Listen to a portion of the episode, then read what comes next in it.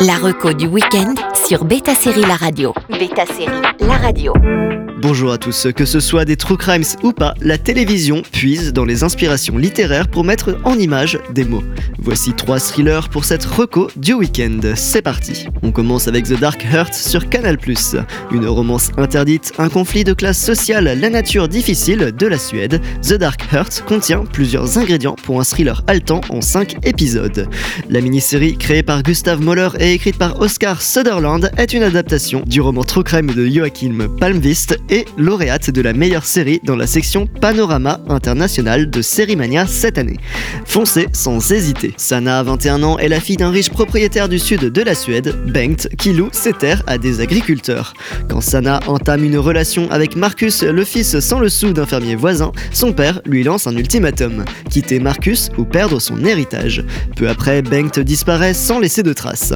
La police locale se tourne vers Tanja, une enquêtrice de Missing People Sweden, dont la passion pour résoudre l'affaire tourne rapidement à l'obsession.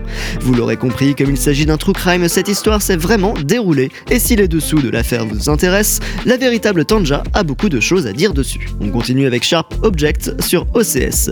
Adapté du roman du même nom de Gillian Flynn, son précédent avant Gone Girl, Sharp Object met en scène Camille, une journaliste qui sort d'hôpital psychiatrique. Derrière la série, on retrouve Martin Oxon qui était venu à Sérimania comme invité d'honneur en 2019 et la série présente dans la catégorie Made in USA. Pour une enquête, Camille doit retourner dans sa ville d'enfance et retrouver la maison de sa mère. Un voyage dans ses souvenirs qui ne va pas être tout rose. Gillian Flynn, dans son premier ouvrage, dépeint une femme tourmentée qui se raccroche à la réalité comme elle peut.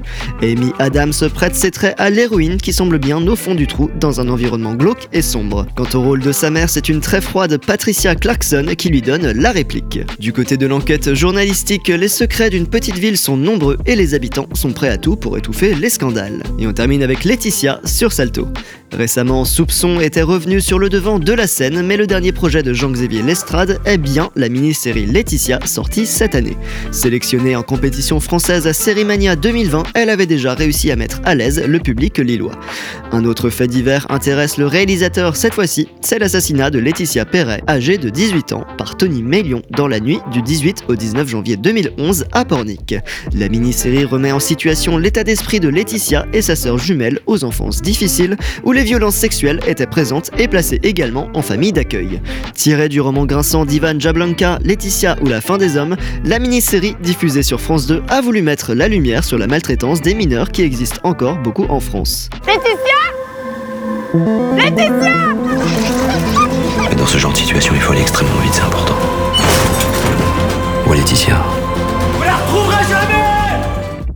Foncez sur ces trois séries sur Canal+, à l'ambiance un peu glauque qui cache des histoires profondément humaines. Bon week-end à tous sur Beta Série La Radio. La reco du week-end sur Beta Série La Radio.